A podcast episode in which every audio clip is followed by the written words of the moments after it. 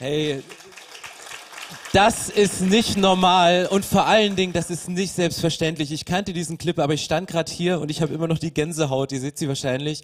Hey, wenn du denkst, dass diese Kirche selbstverständlich ist, dass das, was aus dieser Kirche raus passiert, selbstverständlich ist, hey, nehmt es bitte nicht als selbstverständlich. Es sind so viele Frauen und Männer, Mitarbeiterinnen, Mitarbeiter, die investieren und sagen, wir machen das möglich und ich liebe Gott im Himmel, der zum einen einen mega Tiefgang schenkt, dass eine Mutter sagen kann, meine beiden Söhne haben ihr Leben Jesus übergeben und die sind verändert und gleichzeitig hast du so eine Kreativität und Schlammpackung gratis. Also wer nicht sehr mitarbeiten will, das macht jung. Ähm, hält jung, keine Ahnung, bestimmt. Und heute, ich freue mich mega und ich habe es, es wird laut, also vielleicht nicht sprachlich laut, aber inhaltlich laut. Ich war gerade in einem Worship und habe diesen Song The Goodness of God. Wir kennen den, wir haben den schon gesungen ewig lang. Der geht gerade durch die also überall durch die Decke. Und eine Zeile, die ist bei mir noch mal so hängen geblieben, die, die hieß, ich liebe deine Stimme. Es ist eine krasse Stimme, oder? Ich bin, ich bin, äh, ich liebe Stimmen. Also ich mag, mag Schönheit in Stimmen. Wenn jemand eine schöne Stimme hat, dann fasziniert mich das. Radiomoderatoren zum Beispiel, wenn ich die reden höre, denke ich immer, ich will dein Gesicht sehen. Und wir reden immer so oft von Jesus, ich will dein Gesicht sehen, ich will dich von Angesicht zu Angesicht sehen.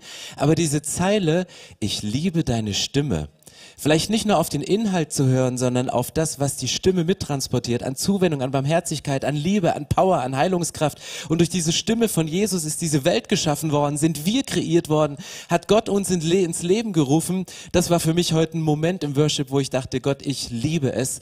Und es motiviert mich jetzt noch das letzte große Geheimnis in dieser Sommerserie über das Reich Gottes zu lüften. Wir sind in unserer Sommerserie Top Secret und heute geht es um das letzte Gleichnis und ich sage euch, es wird von Woche zu Woche einfacher zu predigen. Letzte Woche hatten wir das Gleichnis vom vierfachen Ackerfeld, heute haben wir wieder ein Gleichnis und dieses Gleichnis hat nur einen Satz. Cool, oder? Also wenn Jesus was sagt, dann braucht er nicht viel Worte, da reicht manchmal ein Satz und ein komplettes Leben verändert sich. Deswegen haltet euch fest, heute geht es um Lukas 13, das Gleichnis vom Sauerteig. Er fragte weiter, wie kann ich das Reich Gottes noch beschreiben? Jesus sucht immer nach Bildern, um es in unsere Lebenswelt zu übersetzen, was er uns deutlich machen will. Und er fragte, wie kann ich euch das Reich Gottes, was so schwer greifbar ist, was so kraftvoll ist, aber trotzdem so nicht, nicht vorhersagbar, not predictable ist, wie kann ich euch das noch beschreiben? Und dann sagt er, es ist wie Sauerteig, den eine Frau zum Brotbacken verwendet. Auch wenn sie eine große Menge Mehl benutzt, durchdringt der Sauerteig den ganzen Teig. Ein Satz, Jesus hat alles gesagt, aber was hat dieser Satz zu uns zu sagen? Um was geht es in diesem Satz? Jesus provoziert hier. Man denkt ja, Sauerteig ist ja easy. Letzte Woche waren wir in der Botanik, eines meiner Spezialgebiete und großen Leidenschaften. Heute geht's in Haushalt, mein zweites großes Spezialgebiet. Äh, Jesus warnt die Pharisäer vorher vor Heuchelei. Es ist nicht mein Spezialgebiet, weder in der Erde zu buddeln, noch irgendwie Kuchen im Teig sich die Finger schmutzig zu machen.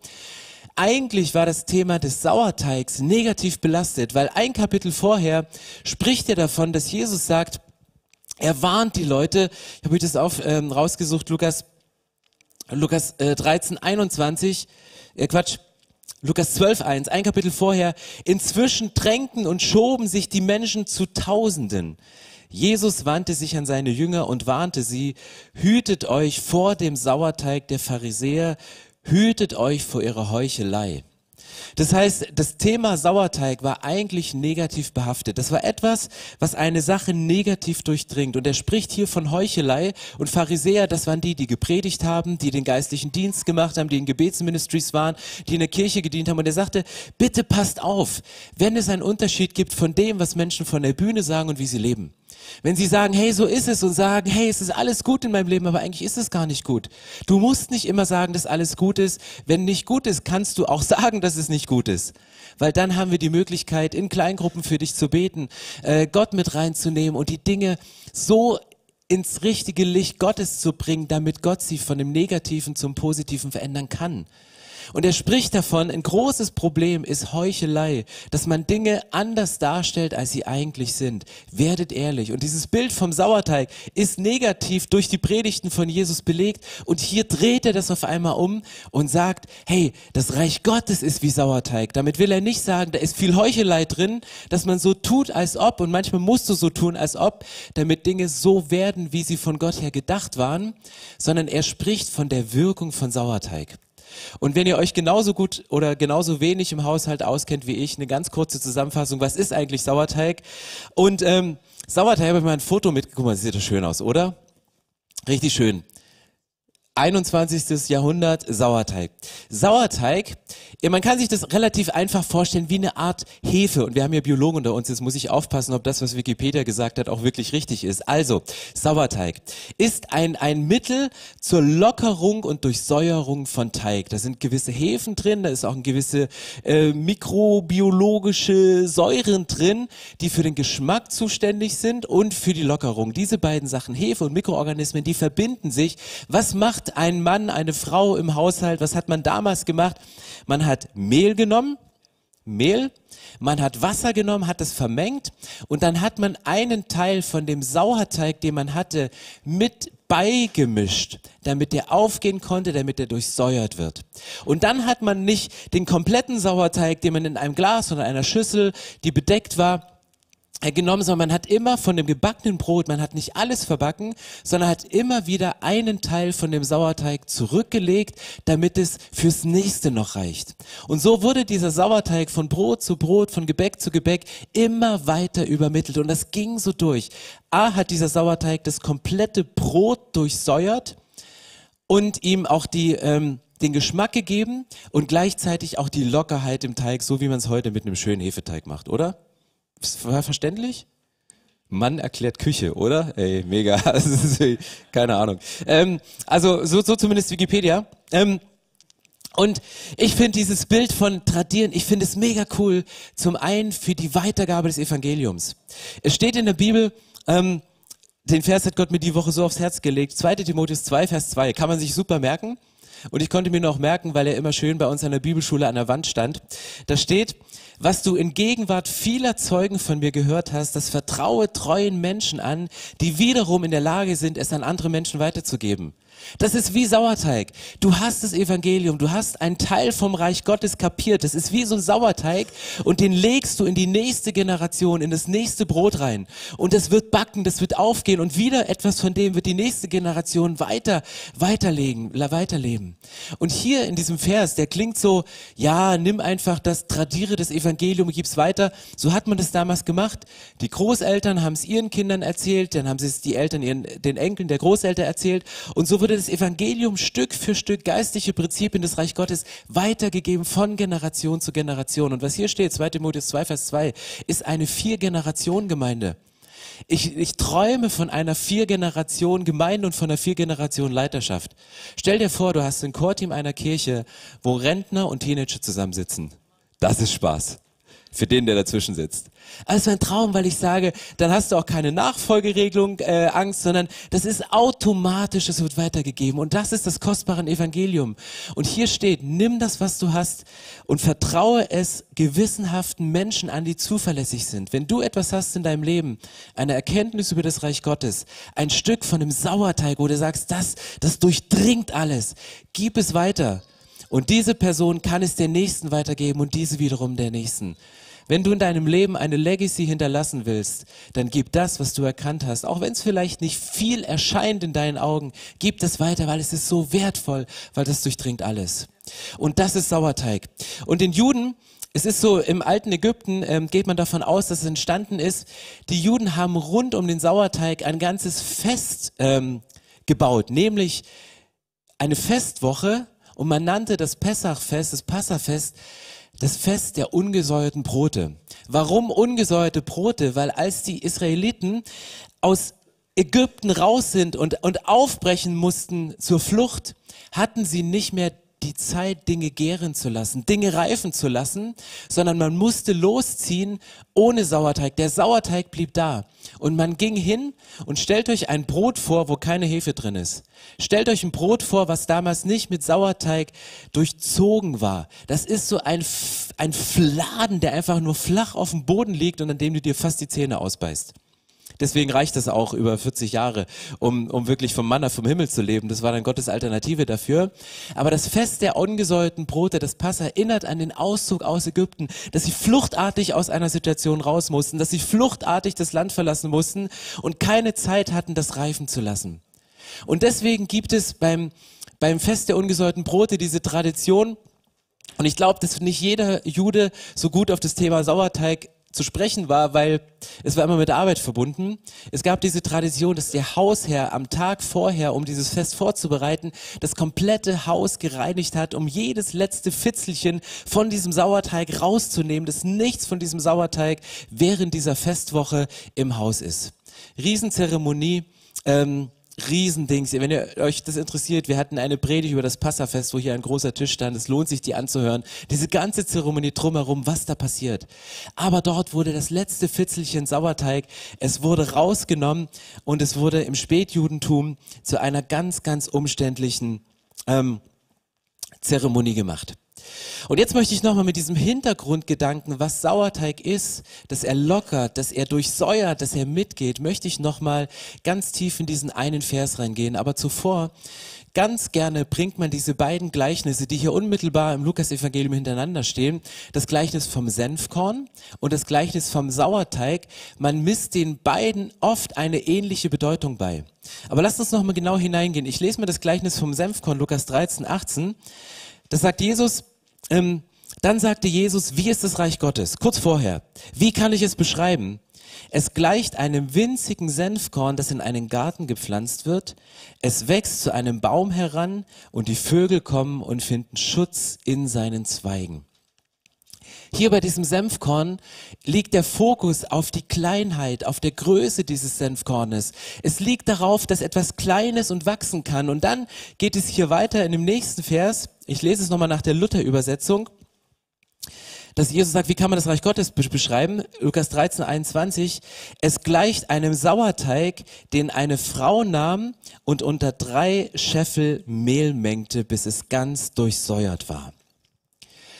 Hier, wenn man ganz genau liest, was hier steht, hier ist null die Rede von dem geringen Wert des Sauerteigs oder der geringen Masse oder des geringen Volumens von Sauerteig. Hier ist überhaupt keine Größenangabe von Sauerteig genannt, sondern hier ist einfach die Rede, es ist wie Sauerteig, weil man davon ausgehen konnte, dass jeder wusste, was Sauerteig ist und wie es funktioniert. Beim Senfkorn wird der Wert auf die Kleinheit gelegt. Und der Fokus beim Sauerteig ist, dass Senfkorn wächst, der Sauerteig wirkt. Das Senfkorn wächst, aber der Sauerteig wirkt. Und das ist der große Unterschied. Und beide Aspekte sind fürs Reich Gottes wichtig. Das Reich Gottes, es breitet sich aus. Ich fliege nächste Woche nach Kuba, da könnt ihr gerne für beten. Wir haben dort mit Vision Ost in den letzten Jahren 36 Gemeinden gegründet. Politischer Umbruch ist immer eine Möglichkeit, dass das Evangelium rein kann. Und dort stehen Gemeinden, die schießen wie Pilze aus dem Boden und man hat fast keine Leute, die man aussenden kann. Deswegen rüsten wir die Leute aus und sagen, hey, wir beten für dich. Hey, du hast das Zeug dazu, eine Gemeinde zu leiten. Und die sagen, ich habe doch gerade mal eine Kleingruppe angefangen. Egal, es braucht's jetzt. Und sie gehen raus und es ist so, kleine Dinge, also falls ihr Lust habt, Kuba, Sonne, oder vielleicht noch Sonnencreme für meine weiße Haut. Ähm, es, es lohnt sich, ähm, das Reich Gottes wächst aus den kleinsten Anfängen, aus den kleinsten Dingen wächst das und es wird was Großes. Reich Gottes hat unheimlich, Christentum weltweit wächst und ich träume und ich bete für, dass es in Berlin genauso passiert. Aber es wächst nicht nur vom Kleinen zum Großen, sondern es wirkt auch. Es hat eine unheimliche Durchdringung. Und das, jetzt habe ich schon wieder Gänsehaut. Äh, das hat so eine Durchdringung, dass du dich gar nicht wehren kannst über die Wirkung des Reiches Gottes. Weil Sauerteig, der ist einfach da drin und der wirkt und du denkst, boah, ist der passiv, der Sauerteig. Nee, ist er überhaupt nicht. Der wirkt im Stillen. Aber der wirkt so, dass Dinge aufgehen und dass Dinge größer werden. Und jetzt auffällig an diesem äh, Vers ist, von dem Sauerteig wird keine Größenangabe gebracht, aber von dem Mehl. Und das ist spannend. von dem Mehl steht, dass eine Frau kommt, hier meine schöne Bibel sagt, eine große Menge Mehl und Luther war da noch ein bisschen präziser, der hat gesagt drei Scheffel. Drei Scheffel Mehl. Und wenn wir Mehl hören, drei Einheiten, dann denken wir hier gut und günstig, Weizenmehl, drei Kilo. Dreimal 1000 Gramm. Denken wir, ja komm, jetzt hier so drei Tüten Mehl, das ist aber auch nicht so viel, oder? Wenn du dir Scheffeln, jetzt gehen wir ein bisschen Mathematikunterricht rein, ein Scheffel äh, nennt man auch ein Seher oder Saton, das sind 13,13 Liter Mehl. 13,13 mal 3, wir überschlagen mal, sind wir bei 40 Liter Mehl. Ich habe nachgeguckt, ein Liter Mehl wiegt ungefähr 700 Gramm. Das heißt, wir reden hier von Sauerteig, Größe nicht benannt, Mehl, Größe benannt, reden wir hier von 28 Kilo Mehl. Krass, oder? Das ist eine Story. Stell dir vor, du bist Sauerteig und dann werden 40 Liter Mehl über dir ausgekippt. Stell dir das mal vor. Du hast hier so ein richtig schön, boah, schwer. Oh, ich habe ja trainiert die Woche. Stell dir vor, das mal drei wird über dir ausgekippt. 40 Liter Sorgen, ob deine Kinder die Schule schaffen. 40 Liter Zukunftsängste, ob das nächste Jahr das Jahr wird, so wie du es dir erhofft hast. 40 Jahre Leiterschaft, von der du nicht weißt, schaffst du es noch bis zur Rente. 40 Jahre Sorgen über dein Geld, ob es reicht. 40 Liter von, von Dingen, die in Negativität über dir ausgeschüttet werden. Du liegst als, als Sauerteig da und es kommen 40 Liter von dem, benenne es wie du willst und es wird über dir ausgeschüttet. Hast du dann das Gefühl, dass du das durchdringen kannst? Dass du die Kraft hast, dass es wirkt? Dass du die Power hast, dass, dass du als gefühlt schwacher, gefühlt schwacher, gefühlt wirkungsloser Mensch, dass du so eine Wirkung hast auf 40 Liter, 28 Kilometer. Das erdrückt doch erstmal. Die Bibel sagt, das Reich Gottes und wenn du nach Reich Gottes Prinzipien lebst, dann durchdringt es auch einen Riesenteig, so groß er ist. Ist das mal eine gute Botschaft für die, die trotz des Urlaubes vielleicht müde sind oder nach einem Urlaub, denen der Anfang so schwer fällt, wieder mit Schule, den ganzen Alltag in die Bahn zu bringen, eine Kirche wieder ans Rennen zu bringen, wieder das Wohnzimmer zu Hause zu öffnen, um für eine Microchurch anderen Menschen zu Hause zu geben, große biografische Veränderungen, die du vorhast für dieses Jahr. Glaubst du, dass wenn du nach Reich Gottes Prinzipien lebst und die Kraft Gottes in dir drin ist, dass du das durchdringen kannst? Ich glaube, den Jüngern ging es ganz ähnlich. Als Jesus darüber gepredigt hat, saßen sie bestimmt da, yes, Chaka, Sauerteig, ja, wir schaffen das. Und dann waren sie im Alltag und dachten sie wieder, ach Jesus, coole Predigt gestern, aber boah, meine Schwiegermutter, sagt Petrus, oh, Alter. Also seine, meine ist top. Ähm, Hallo Schwiegermama. Äh, Erbe gesichert. Ähm, ich ja, manchmal sind die Gedanken ganz schön weit weg. Ähm, dass die Jünger ganz schön herausgefordert waren mit den Predigten von Jesus, von denen sie jedes Mal begeistert waren, weil es war so schlüssig und Jesus hat ja auch so eine schöne Stimme und die haben das auch irgendwann geglaubt, was Jesus gepredigt hat, aber dann im Alltag das anzuwenden, das ist so schwer. Und ich möchte mit euch in eine Geschichte reingehen, die unmittelbar nachdem Jesus dieses Gleichnis vom Sauerteig erzählt hat, und ich möchte eine Person rauspicken, nämlich den, der mit dieser Schwiegermutter, Petrus, was Petrus erlebt hat mit Jesus, weil Jesus, der predigt nicht einfach nur sinnfrei irgendwelche Gleichnisse, sondern er geht immer in die Anwendung mit den Leuten. Und was passiert hier unmittelbar nach diesem Gleichnissen, als er über die Durchsetzungskraft gesprochen hat? Er geht mit Petrus und seinen Jüngern an einen Ort, der nicht der schönste war. Und er setzt wieder einen neuen Fokus. Und bevor ich in diese Geschichte reingehe, möchte ich noch einen Satz droppen. Ich glaube nämlich, dass die Kirche im 21. Jahrhundert nicht ein Sündenproblem hat, sondern ein Fokusproblem ist nicht, dass Sünde keine Rolle spielt in unserem Leben. Wir, wir, wir, wir, wir, haben, wir kämpfen mit, mit Schuld, mit verschiedenen Sachen, aber ich glaube, das größte Problem ist nicht ein Sündenproblem, sondern ein Fokusproblem. Dass wir manchmal den Fokus verlieren, den Fokus nicht halten können, auf Jesus und auf sein Reich und unser eigenes Reich bauen.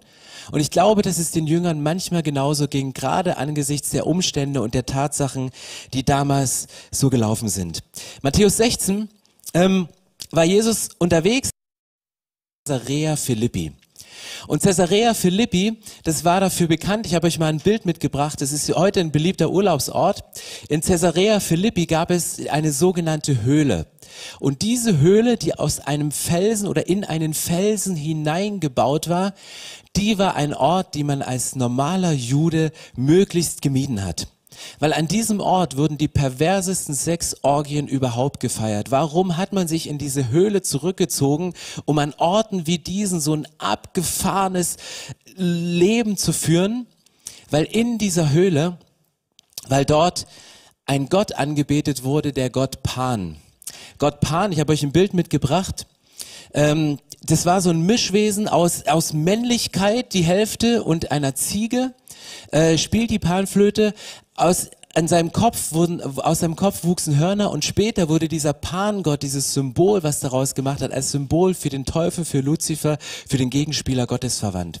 Und dieser Gott Pan, der hatte ein Ziel, nämlich mit seiner Männlichkeit die Göttin zu verherrlichen, die Göttin zu umsorgen, für die Göttin da zu sein, ihr schöne Lieder zu spielen und eigentlich drehte sich sein ganzes Leben um die Göttin, um ihr ein schönes Leben zu, zu besorgen. Eigentlich grundsätzlich gut, aber das, was an Kult draus gemacht worden ist, war so ab abartig.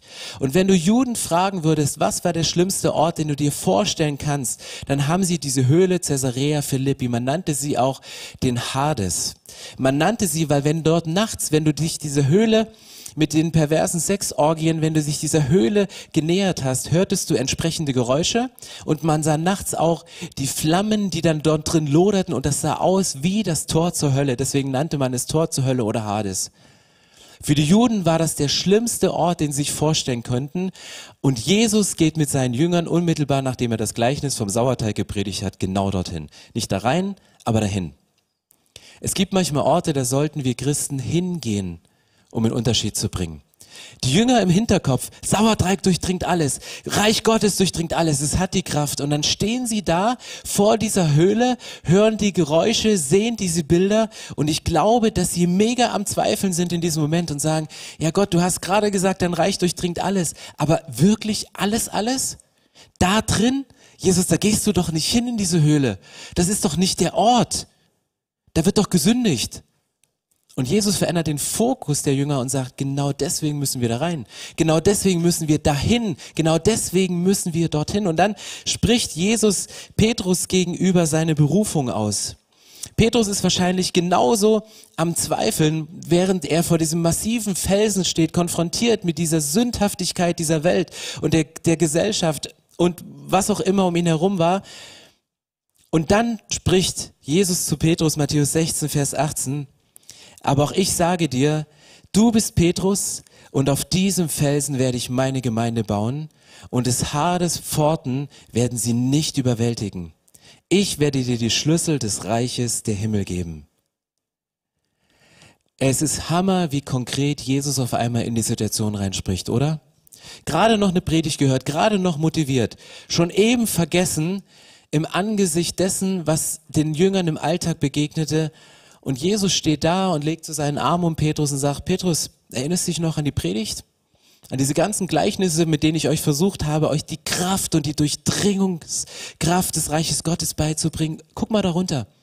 Guck dir mal diese Höhle an. Schau mal hin, was für Scheiße da gelebt wird. Guck's dir mal an und sieh auf den Felsen. Ich weiß, Petrus, du denkst, es ist unüberwindbar.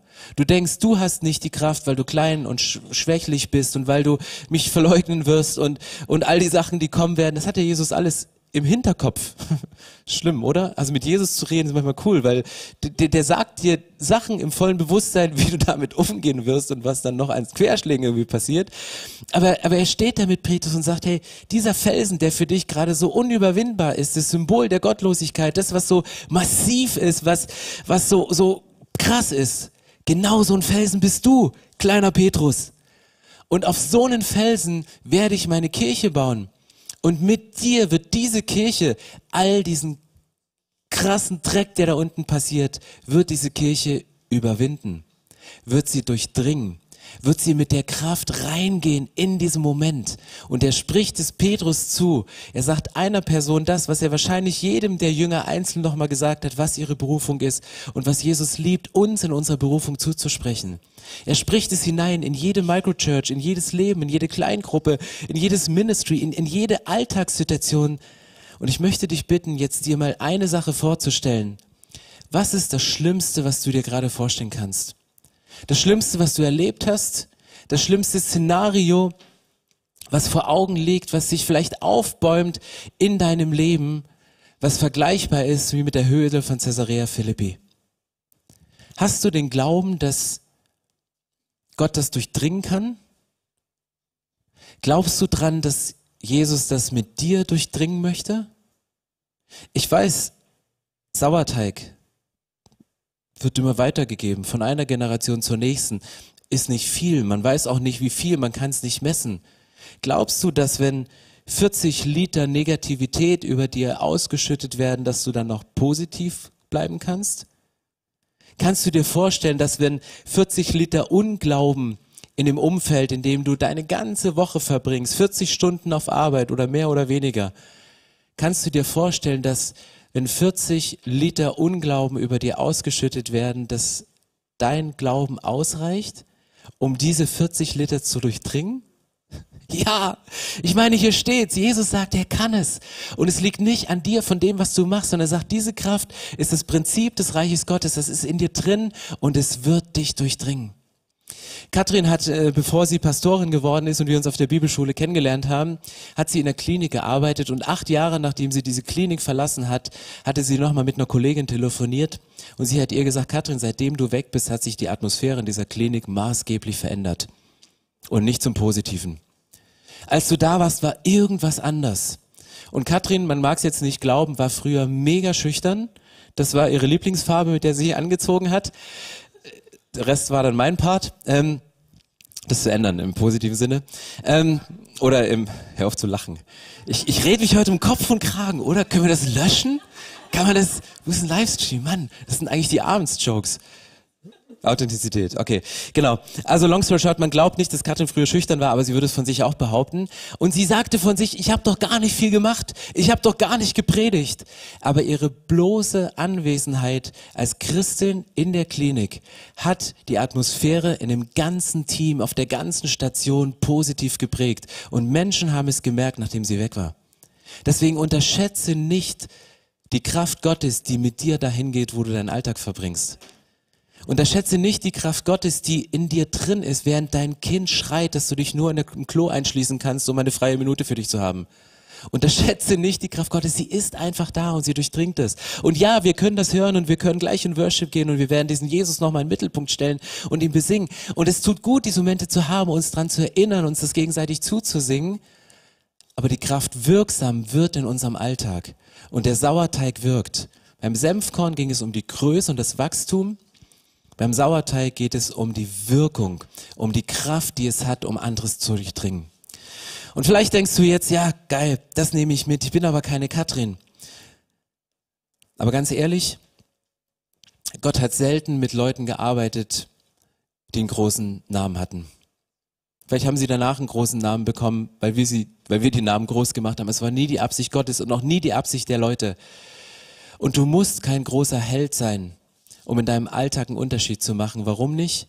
Weil der Held der Weltgeschichte lebt in dir drin. Und es ist Jesus, es ist der Heilige Geist. Er lebt in dir drin. Er durchdringt die Welt. Warum bin ich mir da so sicher? 1. Korinther 1, Vers 27 steht, Gott hat das auserwählt, was in den Augen der Welt gering ist, um so diejenigen zu beschämen, die sich selbst für weise halten. Krass, oder? Er hat das Schwache erwählt, um das Starke zu erniedrigen. Er hat das erwählt, was von der Welt verachtet und gering geschätzt wird, und es eingesetzt, um es zunichte zu machen, was in der Welt wichtig ist, damit kein Mensch sich je vor Gott rühmen kann. Was für eine krasse Stelle. Und ich glaube, dass sie genau in dieses Bild von diesem Sauerteig hineinpasst. Weil Sauerteig aufgrund des Volumens, aufgrund von dem, was da an Mikroorganismen und biologischen Zusammenhängen und Hefen passiert, das kann man mit dem bloßen Auge gar nicht sehen. Das ist wenig sichtbar, aber es wirkt trotzdem. Wir haben früher mal Joghurt selbst gemacht. Alter, ist das ein Aufwand. Das Zeug immer von Kühlschrank zu Kühlschrank und mitzunehmen, haben wir irgendwann haben wir gesagt, wir kaufen wieder, weil es zu anstrengend war. Aber es war so eine Phase, da hat man das gemacht. Und natürlich haben wir es gemacht. Und es ist manchmal anstrengend und du siehst es nicht. Du siehst auch nicht, was darin wirkt. Vielleicht siehst du im Moment nicht, was in deinem Leben und durch dein Leben bewirkt wird. Aber ich möchte euch diesen Vers nochmal mitgeben, heute ganz bewusst. Der Sauerteig ist da. Du nimmst ihn, der ist in dir drin, der lebt in dir, der geht von Generation zu Generation und du gibst ihn einfach weiter. Und ja, es gibt Situationen, die sind stärker als du. Die sind stärker, weil du das Gefühl hast, ich kann nicht mehr atmen. Hast du mal Mehl eingeatmet? Dann kriegst du sowas von einem Hustenanfall. Ich habe mal beim Bäcker gejobbt, als ich Teenager war. Bis auf die Aufstehzeiten war eigentlich alles super. Aber Mehl, das, das ist, äh, Alter, das, das haftet dir an. Das kriegst du auch so schnell nicht los. Und es gibt Dinge, die dir anhaften und von denen du das Gefühl hast, du kriegst die so schnell nicht los. Vielleicht noch in homöopathischen Mengen wie die, wie sie hier liegen. Oder halt wirklich in einem Volumen, wo du sagst, hey, das kann ich gar nicht mehr tragen. 40 Liter ist einfach zu viel für mich zu tragen. Das Gute ist, du musst es nicht alleine tragen. Du musst nicht die Kraft haben, das zu tragen, sondern wenn du 1. Korinther ernst nimmst und die Botschaft der Bibel sagt Jesus, hey, ich trage das. Ich nehme es dir ab. Gib mir das und ich durchdringe das mit deiner Präsenz. Und wenn wir Sonntag für Sonntag über unsere vier Symbole hier reden, dann ist es genau diese Botschaft, dass wir sagen, die Liebe von Jesus ist das, was, was, das ist omnipräsent, das ist immer da. Liebe von Gott, der kannst du dich nicht entziehen. Das ist wie Sauerteig, der einfach wirkt. Und mit diesem Blick von dem anderen zu lieben und geliebt zu sein, um auch lieblose Situationen auszuhalten, spricht Jesus ganz konkret über Dinge in unserem Leben, die Sünde sind, wo wir unseren Fokus verlieren. Und eigentlich ist das Wort Sünde ein Fokuswort, weil es heißt Zielverfehlung. Aus dem Bogensport kommen, ein Bogenschütze schießt und wenn dieser Bogen an einer Zielscheibe vorbei geflogen ist, hat der Sklave, der daneben stand, das Wort Sünde gerufen. Hammertier, du hast vorbeigeschossen. Dein Fokus war nicht der richtige.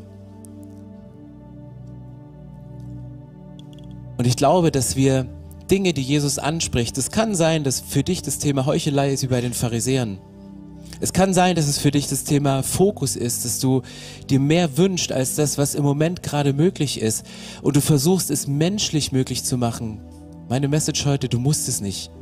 Das Schwache hat Gott erwählt, damit seine Stärke offenbar werden kann.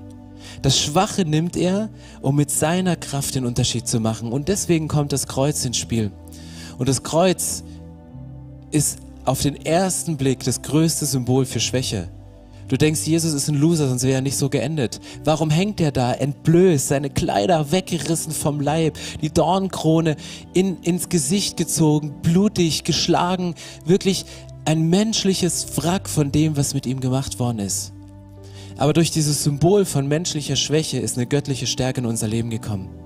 Und diese göttliche Stärke, die ist der Anker für dich, weil du sagst, ich kann mich da festhalten, egal wie stürmisch das Leben ist, egal welche Orgien in irgendwelchen Felsenhöhlen und vielleicht ist deine Felsenhöhle dein Zuhause und du denkst so, Alter, es geht nicht. Vielleicht ist die Felsenhöhle deine Arbeitsstelle, vielleicht ist deine Felsenhöhle die Straße, die du jeden Tag läufst und durch die du durch musst, um von deinem Zuhause zur U-Bahn-Station zu gehen.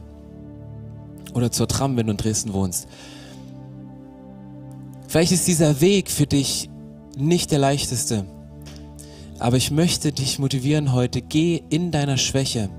Im vollen Bewusstsein, dass der Sauerteig in dir wirkt und alles durchdringen kann. Diese Straße, dein Zuhause, deine Arbeitsstätte, geh durch diese Straße durch. Weil Jesus ist diesen Weg von seiner Verurteilung zum Kreuz genauso gegangen. Und er ging diesen Weg. Warum? Er hat Schwäche nach außen gezeigt, damit die göttliche Kraft in uns wirksam werden kann. Und die Stärke von Gott, die verspricht er uns im ersten Korintherbrief. Über die hat Jesus gesprochen und sagt, hey, das ist mein Prinzip. Es ist nicht ein menschliches Prinzip, wo die Stärkeren die Schwachen fertig machen, sondern es ist ein göttliches Prinzip und es ist ein Reich Gottes Prinzip, dass Schwäche die Kraft hat, starke Dinge zu zersprengen und was Neues zu machen. Und deswegen ist Jesus ans Kreuz gegangen. Hey, lasst uns aufstehen und ich möchte gerne zu diesem Jesus gehen und zu diesem Jesus beten und möchte unser Leben ihm nochmal ganz bewusst zur Verfügung stellen und Schwäche vor ihm hingehen. Und danach wollen wir in eine Worship-Zeit hineingehen, die du für dich nutzen kannst. Du kannst hier stehen, Gott anbeten. Du kannst deine eigenen Worte benutzen, in deiner eigenen Sprache beten, deine eigene Sprache singen. Du kannst aber auch die Worte benutzen, die hier vorne an der Leinwand stehen, die jemand anders geschrieben hat, um dem Ausdruck zu verleihen, was ist. Und wir werden bewusst die Worte und Namen von Jesus in den Mund nehmen um die Kraft des Namens von Jesus auszusprechen über der Situation. Und wenn wir das gleich singen werden, nimm ganz bewusst deine Situation, die du dir vorstellst, das Schlimmste, was du dir vorstellen kannst, sing den Namen Jesus da rein im vollen Bewusstsein. Mit dir geht Jesus dahin, in deiner Schwäche geht die Stärke von Jesus da rein und sie wird wie Sauerteig alles durchdringen und zum Positiven verändern. Lass uns die Augen schließen und beten. Jesus, ich danke dir, dass du da bist heute Morgen. Ich danke dir, dass du uns über alles liebst und dass nichts und niemand uns von deiner Liebe trennen kann. Keine Sünde, kein Fokus. Und wenn das passiert ist, kommen wir jetzt zu dir und wir bitten dich um Vergebung. Wir bitten dich um Vergebung, wo wir uns, uns in unserer Schwäche gesuhlt haben und Schwäche gut fanden, weil wir dadurch Mitleid bekommen haben. Aber wir möchten diese Schwäche anschauen als ein Gefäß für deine Stärke. Ich bitte dich um Vergebung für Heuchelei. Ich bitte dich um Vergebung, wo wir als Kirche oder Einzelperson den Fokus verloren haben und von deinem Reich weggeschaut haben und unser eigenes Reich gebaut haben. Ich bitte dich, dass du uns vergibst. Ich danke dir, dass du ans Kreuz gegangen bist und uns alles vergeben hast. Dass du Dinge wiederherstellst. Und Jesus, dir wurde dein Gewand vom, vom Leib gerissen. Die Soldaten haben das Los drüber geworfen und weil sie nicht einigen konnten, haben sie es zerrissen. Und du sagst uns, dass wir unsere Kleider ausziehen können und neue Kleider anziehen können. Ich danke dir, dass das möglich ist, jetzt in diesem Moment. Und wir legen dir unsere Schuld hin. Wir legen dir unseren mangelnden Fokus hin. Und wir ziehen, wir streifen diese alten Kleider ab. Und wir ziehen uns neu wieder an. Neu in dem Bewusstsein, dass nächste Woche die Orte, in denen wir gehen, nicht gekennzeichnet sind von menschlicher Schwäche, sondern von göttlicher Stärke. Und wir gehen jetzt hinein, Jesus, und möchten dich groß machen, weil Stärke kommt nicht durch ein geistliches Training, sondern Stärke kommt aus der Beziehung zu dir und aus dem Hineinsprechen deines Namens in Situationen. Und ich bete, dass diese Kirche, jede einzelne Person, jedes Kind, jeder Teen, jeder Twenties, jeder Senior, wenn er nächste Woche, egal an welchen Ort er in Deutschland gerade sitzt und zuhört, in eine Situation geht, die dem Hades gleicht, dem Vorhof zur Hölle, dass wir hingehen im Sendungsbewusstsein, dass du mit deinem Namen alles durchdingen kannst. In deinem Namen, Jesus. Amen. So schön, dass du dich von zu Hause oder unterwegs dazugeschaltet hast, um eine unserer Predigten zu hören. Wir haben dafür gebetet, dass dein Glaube gestärkt wird, dass du neue Hoffnung bekommst und dass deine Liebe erneuert wird. Und wenn das passiert ist durch diese Predigt, dann abonnier doch den Kanal, teile ihn mit deinen Freunden und werde Teil dieser Kirche. Und wenn du sagst, darüber hinaus möchte ich diese Kirche gerne im Gebet und finanziell unterstützen, dann teilst du mit uns einen Traum. Und wir haben einen Traum, dass diese Botschaft von Gottes Liebe und von dem Glauben an ihn nicht nur hier in Berlin bleibt, sondern über die Grenzen der Stadt, über die Grenzen des Landes weit hinausgeht. Dann machst du das mit deinen Gebeten, mit deiner Spende möglich. Vielen, vielen Dank, dass du Teil dieser Kirche bist und lass uns gemeinsam kooperieren, um das Reich Gottes hier in Deutschland zu bauen.